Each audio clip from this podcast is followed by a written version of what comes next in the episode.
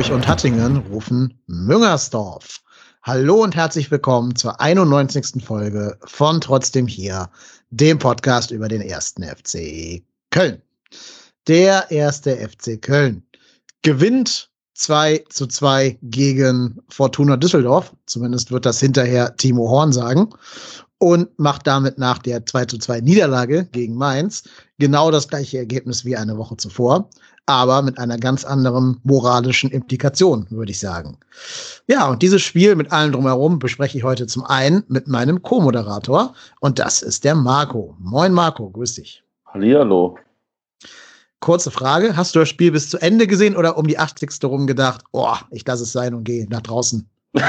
ich habe echt mit dem Gedanken gespielt, in der 85. Minute schon äh, die Räumlichkeiten zu verlassen.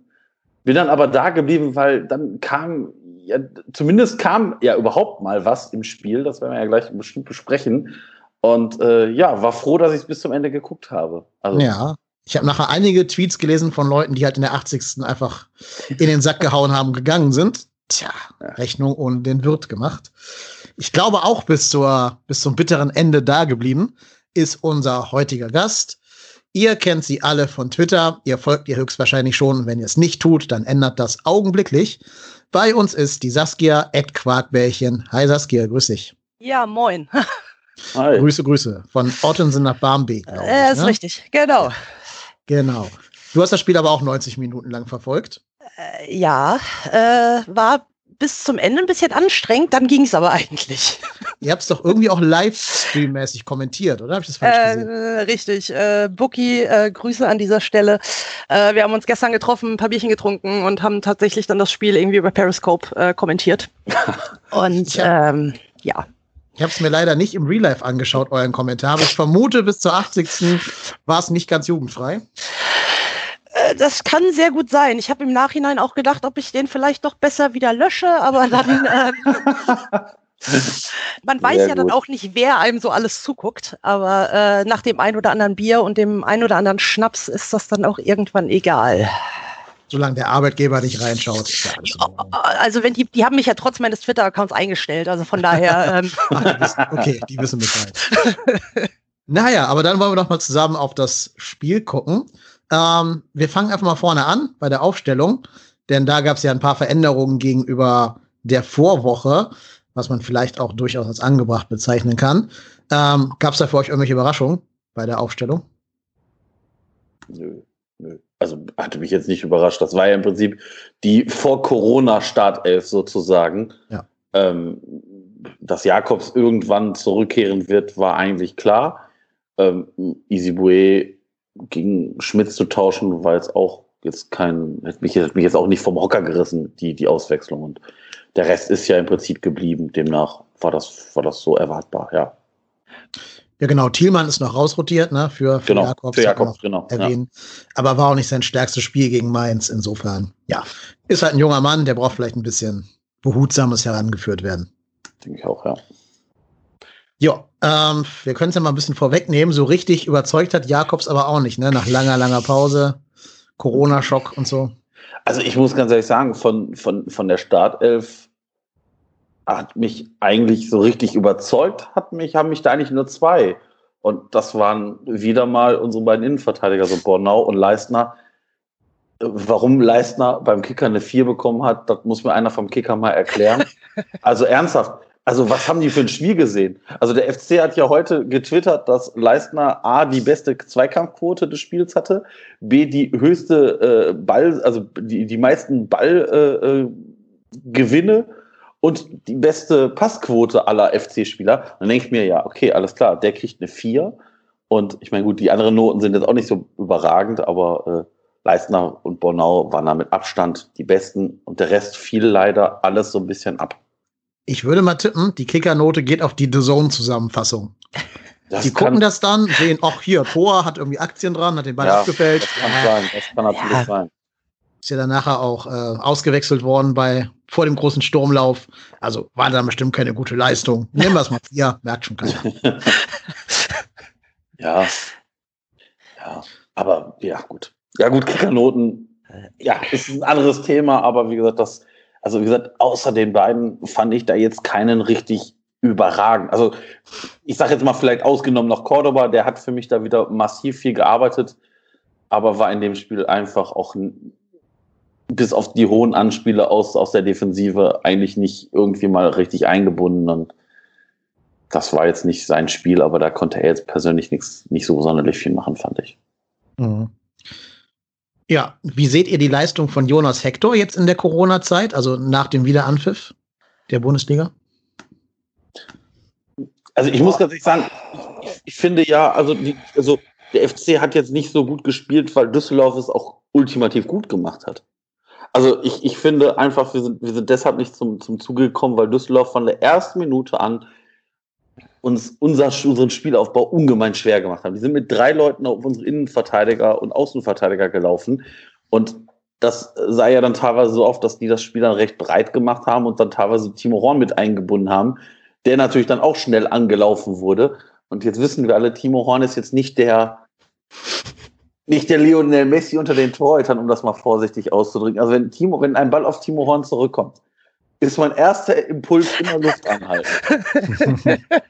ich, und ich muss ganz ehrlich sagen, ich habe, ich tue ihm vielleicht manchmal Unrecht, weil ich muss ganz ehrlich sagen, ich, wir, wir, kennen das ja alle. Ball kommt auf Timo Horn, der haut das Ding sonst wohin, nur nicht, also meistens so Seitenaus, Höhe, Mittellinie. Und ich fand, gestern sind verhältnismäßig viele Bälle sogar bei unseren eigenen Mitspielern angekommen. Also ich weiß nicht, ob das nur Zufall war oder ob da, ob da wirklich mal trainiert wurde. Äh, Soll also da sowas geben? Äh, das habe ich tatsächlich so ein bisschen anders. Ich weiß noch, dass irgendwie, ähm, also ich mich ja auch prinzipiell dann aufrege, wenn dann die langen Bälle nach vorne kommen, wo ich denke, ja, es ist, es ist halt nicht mehr Stefan Wessels und Novakovic irgendwie oder Mondragon und Novakovic. Ähm, aber diese langen Bälle von Timo Horn, die prinzipiell, also wirklich gefühlt 98 Prozent beim Gegner landen und du immer denkst so, äh, Jung, was ist der? Das kann doch nicht sein. Es kann einfach nicht sein. Genau wie jeder zweite Ball gefühlt beim Gegner landet. Und das fand ich gestern wieder unfassbar auffällig.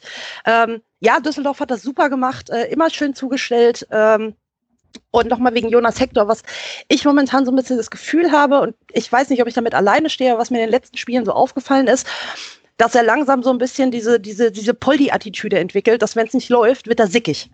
Mhm. Und das merkt man ihn dann auch im Spiel an. Er ist dann nur noch am Rummotzen und äh, ich weiß halt nicht, ob das als Kapitän so geil ist. Mhm.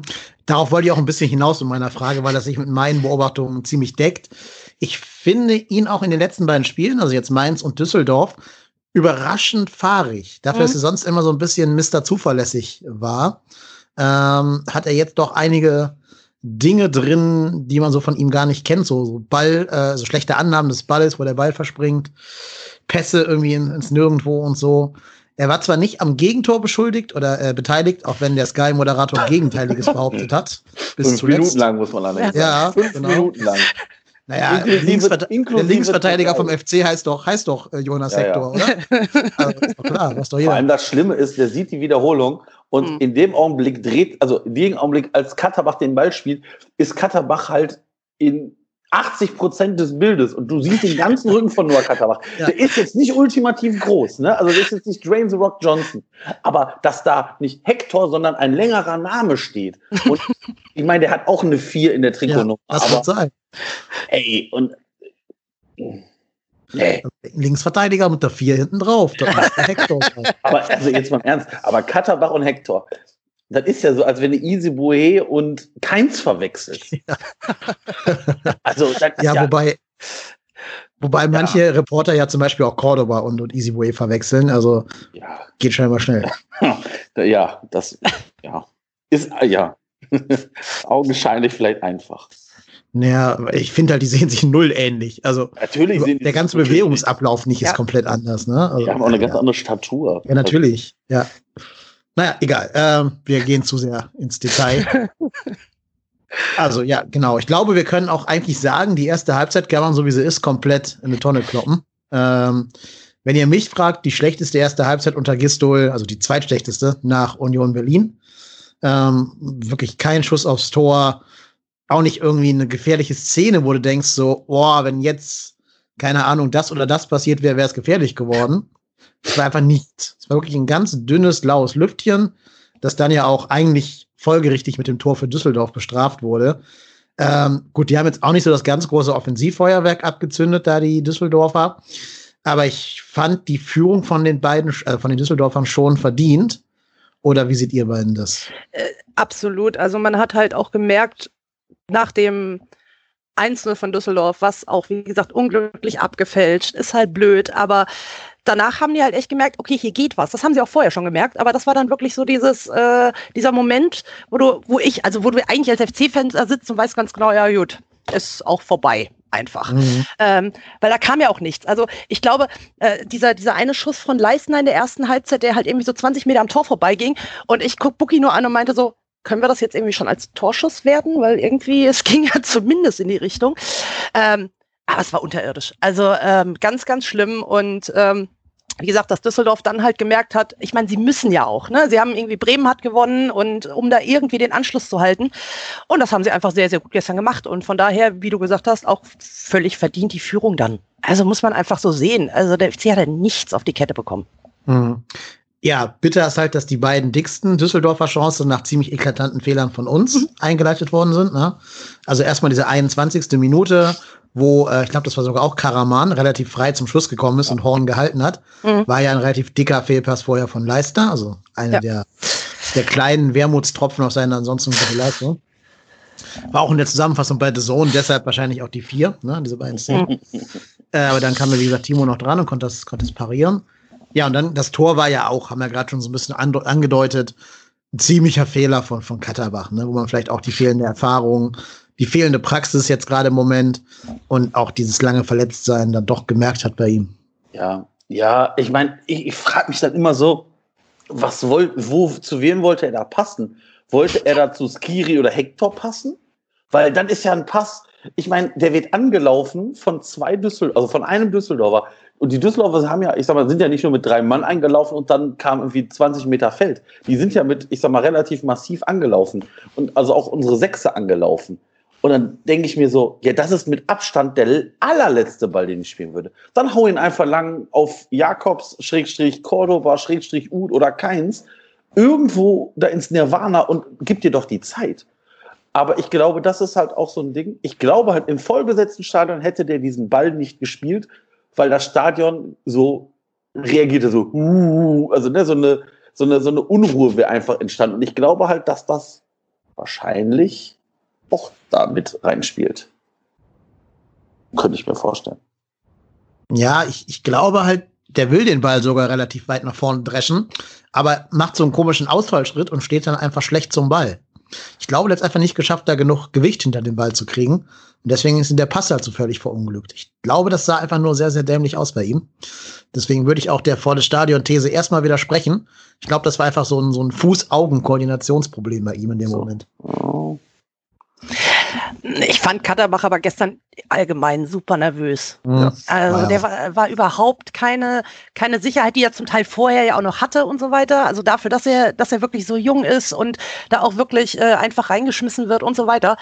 Aber er hat ja eigentlich Ne, also wirklich hinten mit, mit Bornau und Leisner eigentlich auch wirklich stabile Leute, ne, und damit Hector noch so ein bisschen im Zusammenspiel. Aber der war ja, sobald ein Düsseldorfer auf ihn, auf ihn losgelaufen ist, hast du ja wirklich gemerkt, so, oh, was mache ich jetzt? Hilfe, äh, was, wie, wo? Und ich glaube, der, dadurch passiert halt sowas, wie es dann passiert ist. Also ich, hm. ich weiß auch nicht, was da los ist. Also. Ja, ich habe ein bisschen Sorge, es ist noch eine sehr, sehr kleine Sorge, aber sie kann irgendwann größer werden, dass jetzt dieser Klünter-Effekt einsetzt. Ne? Also die Youngster spielen super, spielen unbekümmert, spielen befreit auf. Dann kommt die erste längere Pause, wo sie mal Zeit haben, alles sacken zu lassen, alles zu reflektieren und so ein bisschen das Ganze einzuordnen. Und plötzlich fangen sie an, sich Gedanken zu machen. Sich einen Kopf zu machen, zu grübeln und nicht mehr so leicht zu spielen mhm. wie vorher so ein bisschen sehe ich die Tendenz jetzt gerade schon bei, bei Katterbach, der natürlich eine sehr viel höhere Qualität einfach als Grundqualität hat gegenüber vielleicht Lukas Klünter, zumindest fußballerischerweise. Ähm, ja, deswegen mache ich mir noch keine richtig großen Sorgen, aber ich glaube, so ein bisschen müsste er wieder versuchen, in diesen richtigen Headspace reinzukommen. Mhm. Ja, und dann ähm, muss man ja auch sagen, er hat ja auch diesen Zweikampf mit Tommy geführt, wo man sagen kann, ja, Tommy hat sich da sehr theatralisch hingeschmissen aber er zupft, also er, er, stößt ihn schon auch ein bisschen in den Rücken Mhm. Ich meine, bei mir würde Erik Tommy aus Prinzip einfach nie einen Elfmeter kriegen, sondern immer erstmal Geld für Schwalbe, wenn der sich auch nur in den Strafraum reinbewegt. Aber ich sag mal so, es gab schon Schiedsrichter, die hätten da vielleicht auch gesagt, ja, Kontakt war da, mhm. äh, Ball war nicht irgendwie im Spiel da oben, wenn er da oben drückt, ne? Kann man Elfmeter für geben. Boah. Also für mich wäre es auch, für mich persönlich wäre es zu wenig, aber ich kann verstehen, dass es Schiedsrichter gibt, die das pfeifen. Punkt. Ja, ja, ja, ja, ja, ja, aber das ist, also ganz ehrlich, also wenn, wenn, ja, also es gibt bestimmt Schiedsrichter, die sowas pfeifen. Aber ganz ehrlich, wenn du sowas pfeifst, dann, dann dauert das Spiel ja, weiß ich nicht wie lange, weil du hast dann ja jede 40 Sekunden eine Unterbrechung. Ja. Weil wenn du sowas anfängst im Strafraum zu pfeifen, dann musst du es ja eigentlich zwangsläufig überall auf dem Platz pfeifen. Und also mir ist das zu wenig. Das ist in meinen Augen ein verhältnismäßig normaler Zweikampf. Also wir werden ja bestimmt auch noch nachher auf den Elfmeter für, für den FC kommen. Also, das war auch so, ich meine, das ist jetzt noch verhältnismäßig klar, aber da haben wir auch schon Sahne gehabt. Also den haben wir auch, den hätten wir auch nicht immer bekommen. Mhm. mhm. Das ist eh eine Szene, über die es sich zu äh, reden lohnt. Ja. Da können wir auch fast schon jetzt hinspulen, weil so viel ist dazwischen ja auch nicht mehr passiert dann. ähm, es kam noch die Halbzeitpause, Köln konnte sich ein bisschen sammeln. Ich hatte gehofft, die würden jetzt in der Kabine so richtig heiß gemacht werden und kämen dann mit einem neuen Elan raus. War aber die ersten zehn Minuten der zweiten Halbzeit, finde ich jetzt nicht so. Also war das gleiche wie vorher, gleich in Grün. Ja, und dann kam ja quasi die vierfache oder sogar fünffache Chance zum 1 zu 1. Ne? Also erst wird ja der Ball reingeflankt. Ich weiß gerade gar nicht, wer die Flanke geschlagen hat. Müsste ja wahrscheinlich keins gewesen sein. Ja, ja. keins vors Tor. Ähm, genau, U zur Stelle und knallt den Ball ja an den Pfosten, wo ich schon gedacht habe, so, ah, nein. Aber selbst der Nachschuss wäre dann noch eine richtig gute Chance gewesen. Aber da war dann dieser leicht seltsam aussehende Torwart von Düsseldorf zur Stelle. Naja, und dann kam eben zum Glück Botzek und hat, hat ähm, Ut eben gefault. Ich, ich finde, es gab keine richtig gute Zeitlupe, um zu beurteilen, was da genau passiert ist. Also ich habe es bis heute nicht so ganz sehen können, wie, wo und wie intensiv da der Kontakt zwischen Botzek und Ut war. Also man kann ihn geben. Es ist auch, glaube ich, ein Elfmeter. Aber ich muss ganz ehrlich sagen, wie, warum Botzek da hingeht, weil im Ut steht ja, ich sag mal, na, also nach dem, nach dem, äh, also ne, nach dem ersten Schuss, der war ja, stand er ja, ich sag mal, gerade an der Ecke des Fünfers, dann steht er so einen Meter im Fünfer und als er den das zweite Mal bekommt, steht er ja fast neben dem Pfosten. Mhm. Und dann kommt so Botzek von hinten an und trifft ihn einfach am Fuß. Und der Ball ist ja auch noch, ich sag mal, Richtung Auslinie. Also was Botzek da macht, ist massiv dämlich. Äh, Uth nimmt das dann würde ich mal sagen, danken an. Also er wird auch schon getroffen. Das, das, ich weiß nicht, in irgendeiner Einstellung so, so halb schräg hinterm Tor hat, mhm. konnte man sehen, dass er da getroffen worden ist am Fuß oder am, am Knöchel. Äh, ja, und dann kommt, dann wird, dann wird daraus ein typischer FC, finde ich. also ich ja. meine, man, man, sieht, also das hat man dann auch erst im Nachgang gesehen, äh, dass Cordoba sich den Ball schnappt und Uth dann zu Cordoba rennt, beide wild gestikulieren und irgendwie Hector und Keins dazukommen und irgendwie Hector dann entscheidet, naja, gut, jetzt schießt Uth den Elfmeter. Und ich meine, gut, jetzt, jetzt wirst du sowas natürlich auch nur sehen, wenn es halt einen verschossenen Elfmeter gibt. Also wenn Uth den reinmacht, dann werden wir diese Szene nie zu Gesicht bekommen. Und äh, ja, dann spielt Uth den Fair zurück zu Kastenmeier, weil er gesehen hat, naja, so blitzsauber war das jetzt doch kein Elfer. Also, ich habe ja schon viele FC-Elfmeter gesehen. Ne? Aber ganz ehrlich, also ich, ich würde jetzt mal vorsichtig behaupten, ne? Hol mich nach einem Kneipenabend mit zwei Promille dahin. Ich schieß den auch wahrscheinlich mit Flipflops, aber wahrscheinlich härter. Oder zumindest platzierter. Das war ja gar nichts. Das war ja weder hart noch platziert. Da muss der Kasten ja noch nicht mal springen für. Da reicht ja ein Timo Hornsprung. Also so abkippen. Also, da müssen wir vielleicht auch gleich nochmal drauf kommen, auf Timo Horns Rettungstaten, würde ich es mal sagen. ja, wir bleiben erstmal bei der Szene, die du gerade beschrieben hast. Ähm, Timo Horn hat ja hinterher auch im Interview gesagt, er fände das gut, wenn es zwei so sagen wir mal, torhungrige Spieler gäbe wie Cordoba und ähm, Uth, die sich da eben beide zutrauen, den Elfmeter reinzuhauen. Hat er versucht, so ein bisschen den ganzen positiven Spin zu geben. Wie seht ihr das denn, wenn irgendjemand kommt und da, naja, ich sag mal, erstmal jetzt Unruhe vor dem Elfmeter reinbringt, weil anscheinend war ja Uth der designierte Schütze, der ja auch gegen Mainz getroffen hat. Ähm, und dann kam Cordoba und hat da wahrscheinlich auch ein bisschen die, sagen wir mal, die Abläufe, die Konzentration ein bisschen durcheinander gebracht. Gut oder schlecht? Die Frage ist, ob wir so einen klaren Elfmeterschützen haben. Richtig. Weil, also ich kann mich, also ich weiß, ich weiß jetzt keiner von uns, keiner von uns ist Markus Gistol. Das, da müsste der Bookie dann vielleicht mal recherchieren. Der hat ja jetzt wahrscheinlich schon heißen Drahte zu Herrn Gistol. Ja, klar. Äh, als angehender Fanclub-Präsident. Ja, ähm, zumindest inzwischen den gleichen Friseur. ja, okay. Ja, genau.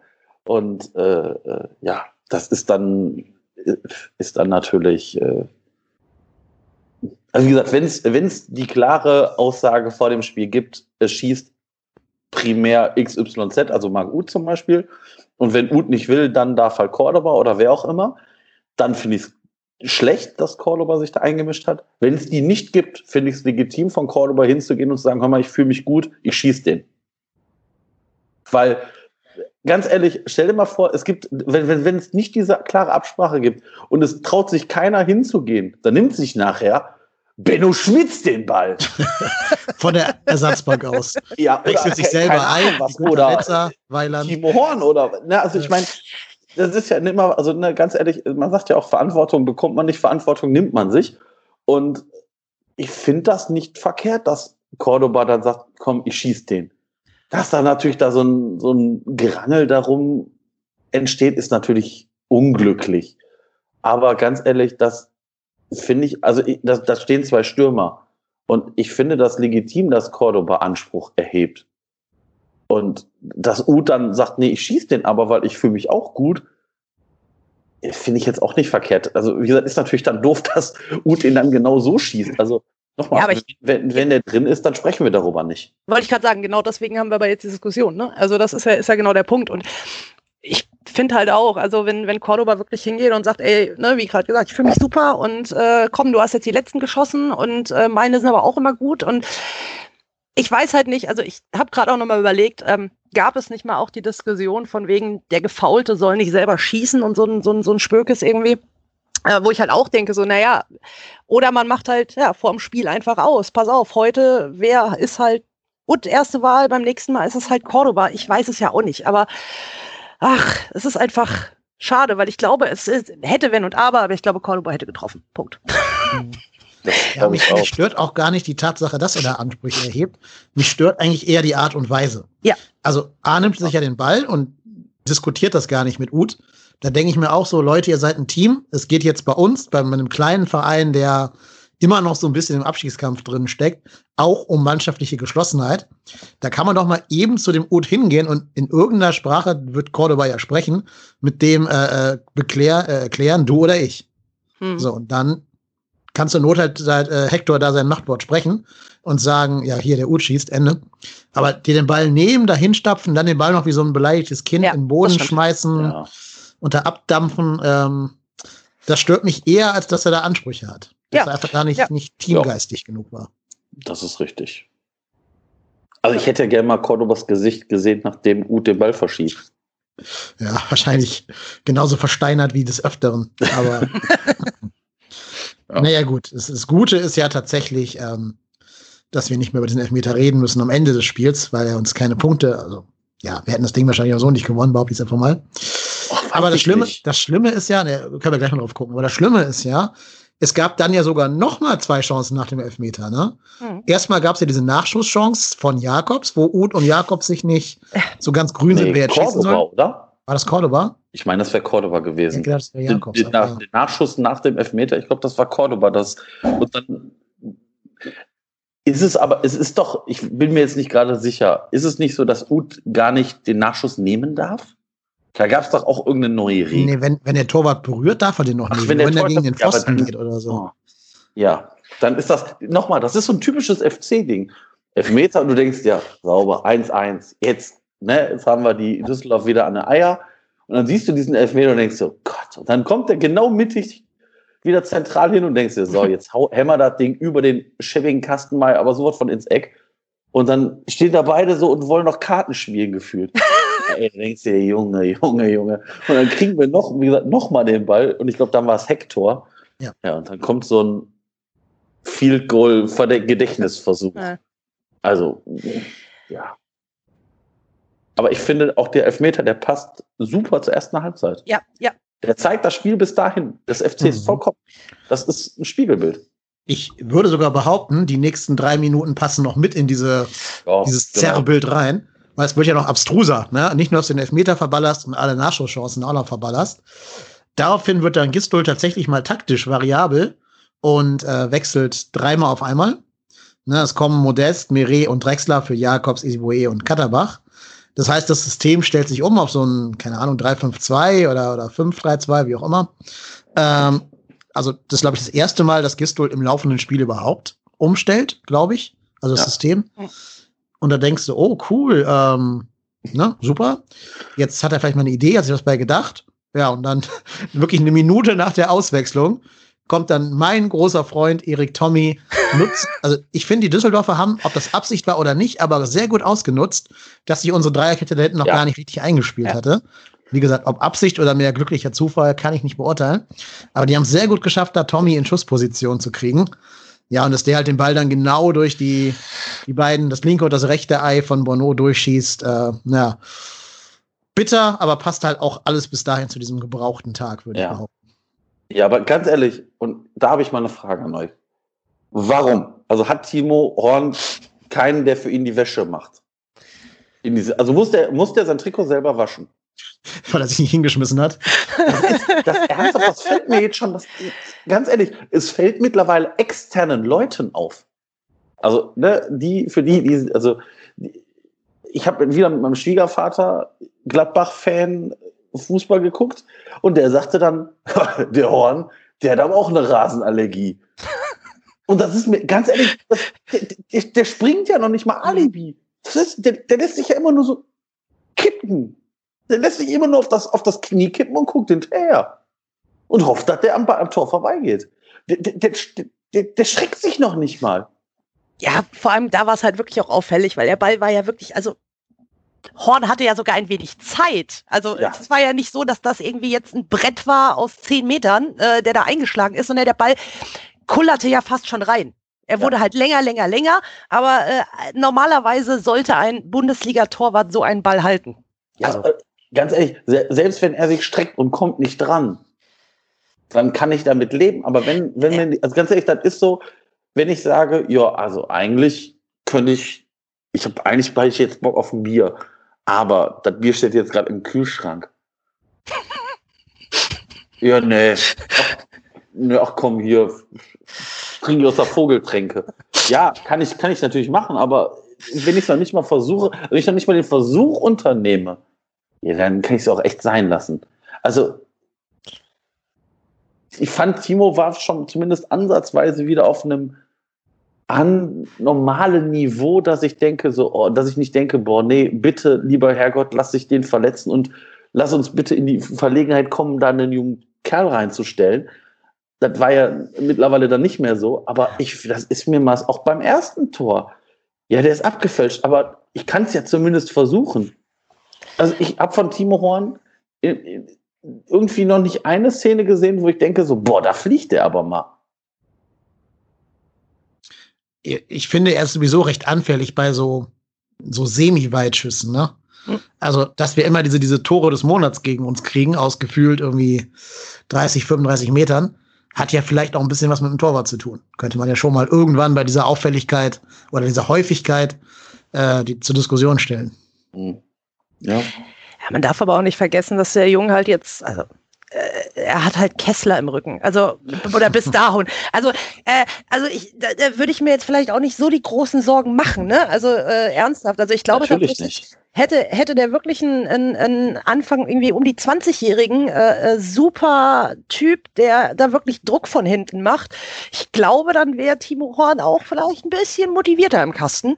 Ähm, so ist es halt so, ja, ich, ich spiele ja trotzdem. Also es ist so, ich weiß es nicht. Also ich glaube auch, dass, er hätte wahrscheinlich auch in den letzten Jahren besser werden können, wenn da eben Druck da gewesen wäre, eine Konkurrenz da gewesen wäre. Und äh, dadurch, dass die aber nicht da ist, äh, ja gut, äh, trinke ich heute mein Bierchen und bin morgen wieder beim Training. Also ernsthaft. Mhm. Ja, ja, ja, das stimmt. Aber wie gesagt, das. Ja. ja, ähm, ich würde ihm jetzt bei diesem Tommy-Tor noch gar nicht mal den ganz großen Vorwurf machen. Ich glaube, der hat ihn einfach nicht gesehen, weil er durch die Hosenbeine von, von Bono. Ja, aber, aber pass auf, aber wo, wohin kann Erik Tommy in der Situation schießen? Entweder schießt er genau diesen Ball oder läuft weiter und läuft mit, läuft mit dem Ball ins Aus. Also die, die Wahrscheinlichkeit, dass dieser Ball da irgendwann in den nächsten 0,7 Sekunden geschossen wird, ist verhältnismäßig hoch. Und dann muss ich mich, also und nochmal, er steht ja gar nicht so verkehrt. Also wenn man sich die Bilder anguckt, es gibt so ein Bild, da sieht man Bornau irgendwo so links mit einem, guck so, äh, ein bisschen scheel, sieht, dass Tommy gerade geschossen hat und Timo Horn wirklich auf dem Knie stützt sich mit der einen Hand nur ab. Ja, ist, ist, braucht man sich ja noch nicht oh, ich kann mich nur abstützen und gucke ich für den Ball hinterher. Ach gut, drin, 2-0. Ja, wir sind ja nur noch sieben Punkte Vorsprung. Mir ist das alles zu wenig Einsatz. Und ganz ehrlich, und Timo Horn hat ja für sich selber auch den Anspruch eines, eines Führungsspielers. Und dem muss ich dann vielleicht auch selber mal gerecht werden. Mhm. Wie gesagt, das hatten wir in dieser Saison schon ganz oft, dass Timo Horn da massiv in der Kritik stand, auch völlig zu Recht meiner Meinung nach. Das ist jetzt nicht mehr ganz so dramatisch, aber das ist mir jetzt in diesem Spiel wieder völligst aufgefallen. Dieses Alibi hinknien, nenne ich es mal. Also, ja, wenn, ja, ja ich, du hast schon recht. Wenn du Fuß ja. stehst, dann ist das so. Aber dann mache ich nicht so ein, so ein Abkippen, mich aufs Knie fallen lassen und ganz ehrlich, die beste, der, dann macht Timo Horn immer das Gleiche. Der, der, der stampft mit dem Fuß auf, geht einmal so durch seine Haare, nimmt sich den Ball, meckert den Ball an, schießt den Ball nach vorne und peitscht dann die Jungs nach vorne. Müsst, achtet mal drauf. Das, ganz ehrlich, Timo, ich, Timo Horn macht das immer das Gleiche. Und dann denke ich mir so, ja, Junge, aber nochmal, man kann es ja auch versuchen, wenn der sich streckt und kommt nicht dran. Geschenkt. Aber man kann es zumindest vielleicht mal versuchen. Und wie gesagt, dass Timo Horn natürlich keine starke Nummer zwei hinter sich hat, ja, gut. Ich meine, ah, das wird sich ja eventuell zur neuen Saison ändern, dass Kesslers Vertrag jetzt nicht verlängert wird, ist ja bekannt. Ich bin mal gespannt, wer da als Nummer zwei kommt, ob es einer der beiden jungen Kral oder Scott wird oder ob man sich dann einen, ich sag mal, ambitionierten Torhüter noch holt. Hm. Das haben wir letzte Woche ja auch schon relativ lange besprochen gehabt mit dem Sebastian. Das heißt, da würde ich alle interessierten Hörer auf diese Diskussion verweisen und natürlich auch Hörerinnen. Ähm, insofern können wir hier jetzt mal ein bisschen an dem Spiel bleiben. Außer ihr wollt nur dringend irgendwas zu Timo loswerden. Nee, hat schon ja. abgekriegt. Ja. Denn ich finde ungefähr, also ne, es kam so dieser Wechsel von uns auf Dreierkette und so weiter. Ja, das ganz große Offensivfeuerwerk blieb dann durch dieses 2-0 auch aus. Also wir haben dann nicht irgendwie jetzt sofort auf den Anschluss gedrängt. Gab dann so ein paar, so diese komischen Halbseitfalls da von Modest, wo man sich denkt, ja, 2017 hätte ich vielleicht gemacht, irgendwie mit so einem Wunderschuss, aber ja, da kam zu wenig Druck. Also damit kriegst du dann nicht den Kastenmeier überwunden.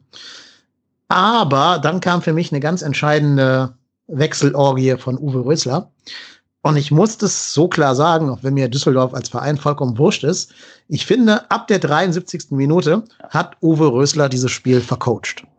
Das sage ich hier komplett deutlich. Ähm, er hat im Endeffekt all das getan, was uns komplett in die Karten gespielt hat.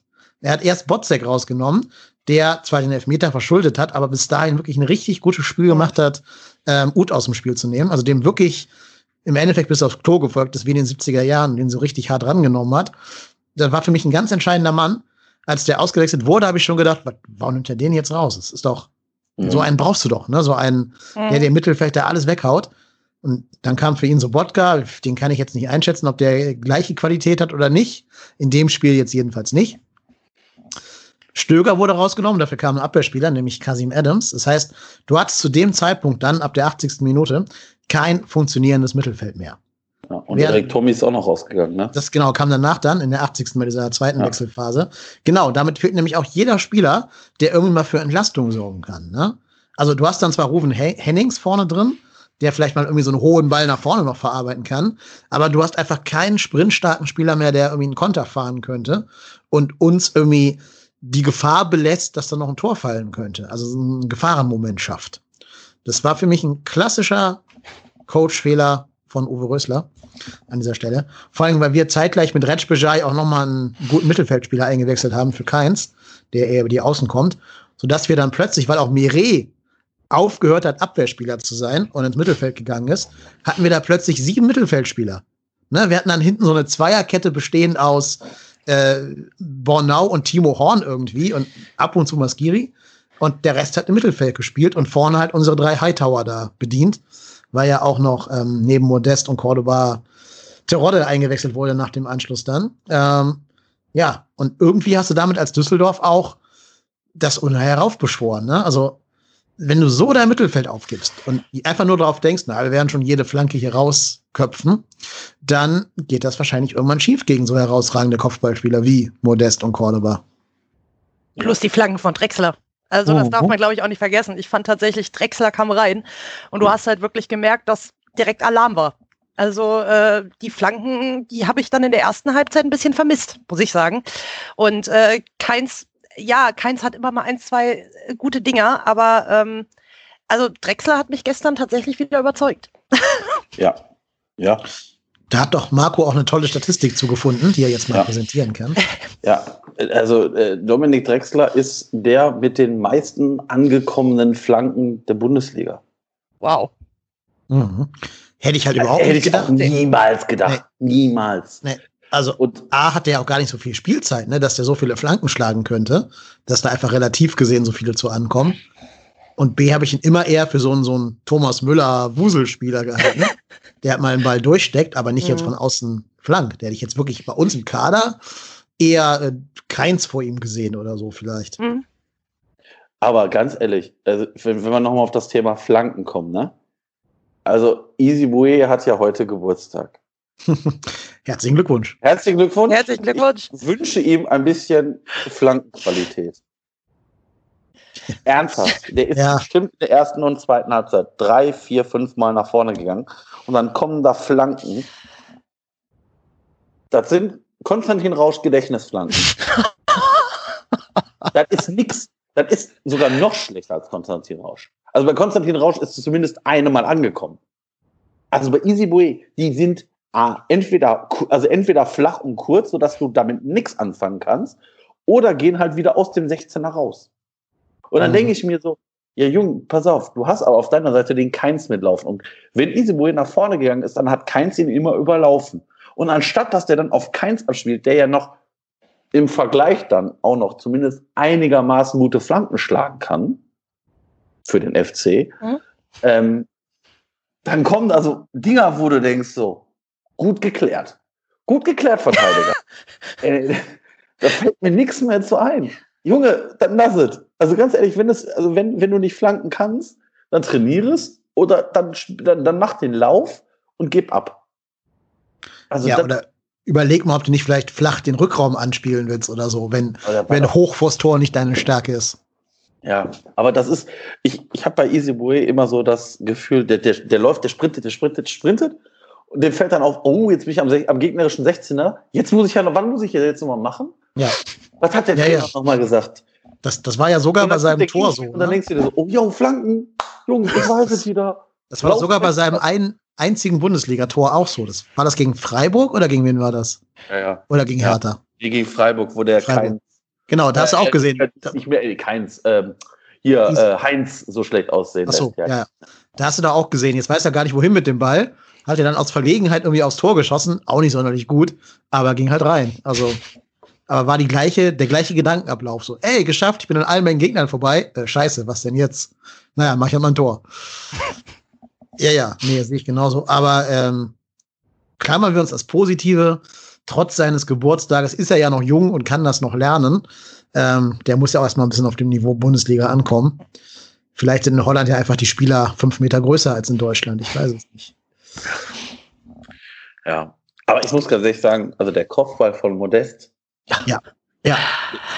Ja. Ich meine, ja. ich meine jetzt mal ganz ehrlich, wie kann man da Matthias Zimmermann gegenstellen? Der Kerl, ich habe gerade nachgeguckt, ist 1,77 Meter. er ist jetzt ja. Ich verstehe halt eh nicht, wie du, wie du äh, tatsächlich da modest, also wirklich verhältnismäßig so alleine dort stehen lassen kannst. Vom mhm. Tor. Also, das ging ja schon äh, früher äh, los. Also ja. erstmal darf ja Drexler ohne Druck flanken. Ne? Das ist genau, der erste. Genau. Ja?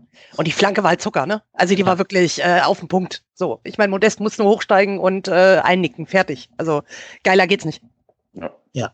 Und da muss man auch sagen, Modest, also bei aller Kritik, die in den letzten Jahren an ihm aufgekommen ist, wenn der Ball so serviert kriegt, dann kommt da schon noch mal der alte ähm, Goalgetter ja. drin, drin durch in ihm. Und den macht er dann einfach auch. Ne? Also auch in einer Art und Weise, wie die nicht viele Bundesligaspieler oder Stürmer machen können.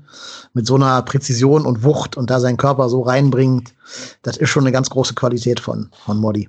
Ja, ja, und es, es freut mich halt unfassbar voll. Ja, ne? Also durch die ganze, ganze, wie du gerade gesagt hast, ganze Kritik auch in den, in den letzten äh, äh, Monaten tatsächlich. Und ähm, ja, und dann kommt er halt rein und, und ja, startet dann quasi mit seinem Tor äh, zur gefühlten Aufholjagd. genau. Ja, ja, du hast auch gemerkt, Düsseldorf war schon vollkommen Platz. Ne? Die sind ja. im ganzen Spiel fünf Kilometer mehr gelaufen als wir.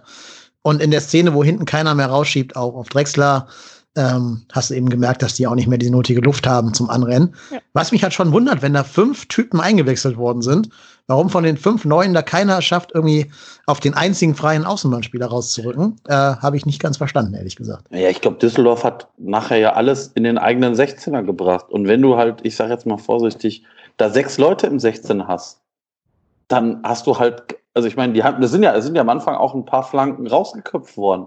Aber du hast ja dann immer wieder gesehen, dass wir dann um den 16 herum gut standen, der Düsseldorfer, die Bälle abgefangen haben und nochmal reingeflankt haben. Und das ist dann ganz einfache Wahrscheinlichkeitsrechnung. Je öfter du so ein Ding dann reinbringst, dann irgendwann fällt das Ding.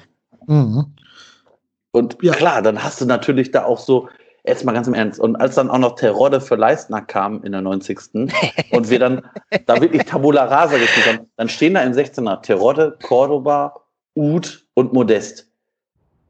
Und ich glaube, ich weiß nicht, ob sogar bei dem 2-2 Bornau auch schon mit vorne war. Weil Bornau hat sich ja dann bei irgendeiner Szene auch mal mit nach vorne geschlichen. Das, ey, das sind vier relativ kopfballstarke und gute Abschlussspieler im 16er. Und da muss ja nur einer sein Köpfchen mal ranbringen. Mhm. Und du hast das ja bei, du hast das ja bei diesem 2-2, das ist für mich das Typische, das ist dann das Typische, was halt passiert. Weil ich sag jetzt mal, der, der, der, der, die Flanke von Drexler rauscht erstmal an, ähm, ich weiß gar nicht, wer, wer das Terodde, nee, es müssen ja Terodde und Uth gewesen sein, die davor irgendwie an den Ball kommen können, rauscht an denen vorbei und in dessen Schatten kommt, kommt Cordoba an, macht das Ding per Aufsetzer. Ach, du bist jetzt beim 2-2 schon. Ja, beim 2-2, genau. Ja, okay. Und macht das dann per Aufsetzer rein. Ja, pff. Vor allem auch relativ unbedrängt, ne? Also dafür, ja, dass genau. da alles im, im 16er steht von denen, was in Düsseldorf ja. zwei Beine hat, ähm, kam er recht frei da an den, an den Kopfball ran. Ja, aber weil Cordoba da sich aber auch gut bewegt. Also Cordoba ja. läuft so eine kleine Schleife. Ähm, und dementsprechend hat er dann erstmal erstmal keinen Gegenspieler, der Gegenspieler steht. Und ganz ehrlich, das ist, ist natürlich wahrscheinlich auch schwierig, wenn du als, als Verteidiger gegen einen Cordoba, der auch noch mit Schwung kommt, ja, den kriegst du ja wahrscheinlich nicht gestoppt. Oder zumindest nicht fair gestoppt. Nicht fair, ja. Kannst du fast nur hoffen, dass der Schiri nicht zweimal im Spiel Elfmeter gibt. Ja. Aber darauf würde ich mich auch nicht verlassen. Ja. Ähm, nee, wir haben jetzt vor dem 1-2 ein bisschen vergessen, äh, Jorge Mire zu loben. Der hat, finde ich, diesen Treffer weitestgehend möglich gemacht mit seinem Lauf quasi direkt vor der, bevor Drexler freigespielt wurde. Also hat er auch sehr gut gemacht und das war eben ein gutes Beispiel für das, was ich vorhin meinte, dass er zu dem Zeitpunkt schon kein Abwehrspieler mehr war, sondern mehr oder weniger der gestaltende Spieler im Mittelfeld. Ähm, so, glaube ich, ist Mire auch eine Bereicherung für uns in dieser, dieser, dieser Funktion, dieser Rolle. Und vor allem in so einer Phase, wo kein Gegner mehr gegen ihn steht. Ja, also ich muss ganz ehrlich sagen, als Mire rein, also mich hat erstmal der Wechsel Mire gewundert, weil ich gedacht habe, so, hui, jetzt, äh, der, ich meine, ich weiß jetzt nicht, wie lange der nicht mehr gespielt hat. Ich weiß nicht, wann überhaupt sein letztes Spiel war. Ähm, keine Ahnung, müsste das Dortmund-Spiel gewesen sein, oder? Ja, kann gut sein. Ähm, und danach hat er ja eine ganze Zeit lang gar nicht gespielt, war teilweise sogar gar nicht mehr im Kader und war ein bisschen verletzt. Und das, da kommt der rein und spielt wirklich das gut und solide runter. Also das muss ich ganz ehrlich sagen. Aber allein, dass er dann mal sich traut und so einen Ball spielt, hat schon gar nicht verkehrt. Also wie gesagt, ob ich den Spiel, den Ball so gespielt hätte, weiß ich nicht. Ja, wobei ich das bei Mire halt auch schon häufiger hatte, ne, dass er dann wirklich irgendwie ein richtig gutes Spiel hatte, wo du dachtest, okay, ja. jetzt ist irgendwie der Knoten bei ihm geplatzt. Und dann hat er wieder zwei, drei Spiele, wo du denkst, so, ai, ai, ai, ai, ai was, was, was mäht der Junge da? Also äh, deswegen, also ich, ja, es war gut, aber ähm, ich warte das nächste Spiel ab. Ja, ich sag ja, also, wenn er keinen Gegnerdruck hat. Ne? Sobald er da vorher einen Gegner umkurven müsste, würde da wahrscheinlich die äh, nötige Dynamik für fehlen. Ja. Und dann sähe es auch anders aus. Aber wenn er da so freischalten und weiten kann, dann ist er eben immer für so eine Aktion gut. Ja, ja das stimmt. Ja, und dann kam eben der Moment, den Marco gerade schon besprochen hat, ne, das 2-2. Und ja, das Stadion wäre explodiert, wenn jemand im Stadion gewesen wäre. Außer natürlich den, den acht Erlaubten oder wie viel sind das da? 18 Erlaubte, keine Ahnung, äh, Verantwortlichen des eigenen Vereins. Ja, aber wie gesagt, ich finde, halt, Düsseldorf hat es komplett vergeigt in den letzten zehn Minuten, taktisch als auch spielerisch. Insofern war es für mich ein bisschen, ja, selber schuld von denen. Ja, ich muss halt auch sagen, also nach dem, nach dem, äh, nach dem Tor von Modest hatte man halt auch so ein bisschen, also auch wenn, wenn die Jungs wussten, okay, es sind nur noch ein paar Minuten, aber zum einen haben sie, wie gesagt, gemerkt, dass die Düsseldorfer halt einfach platt sind und zum anderen einfach, komm, wir schmeißen jetzt alles nach vorne, weil, ey, ganz ehrlich, wenn wir jetzt den Konter laufen und 3-1 verlieren, ist halt auch egal. Ähm, und dadurch, dass eben alle, okay, ne, die Flanken kamen an und so weiter, man hatte ein bisschen Platz und so. Und ich, ich glaube, da war dann auch der Wille, wir wollen das jetzt noch ausgleichen. Und ich weiß wirklich kurz vorm, also es war genau der Moment, wo, wo Drexler wieder den Ball reingibt und ich sage noch zu Rui, pass auf, 2-2. So einfach, das wäre so, also das ist auch wieder so dieses, dieses typische FC-Spiel dann. Weißt du, du, du spielst fast 88 Minuten echt nicht gut, um es mal schön auszudrücken. Und dann hast du halt da irgendwie deine, deine guten fünf Minuten und ähm, denkst so, ja, war ganz geil. Nee, war es natürlich nicht, aber äh, ne, es fühlt sich in dem Augenblick dann ganz gut an. Und es war tatsächlich gestern Abend war ich noch so, so ein bisschen im Freuden, Freudentaumel und äh, mit so ein bisschen Abstand heute Morgen habe ich gedacht, so, boah, das ist auch schon schwere Kost. Also zuerst das Main-Spiel, jetzt das Düsseldorf-Spiel. Äh, ja, ich, ich würde gerne mal wieder so ein, so ein souveränes FC-Spiel sehen. So, mhm.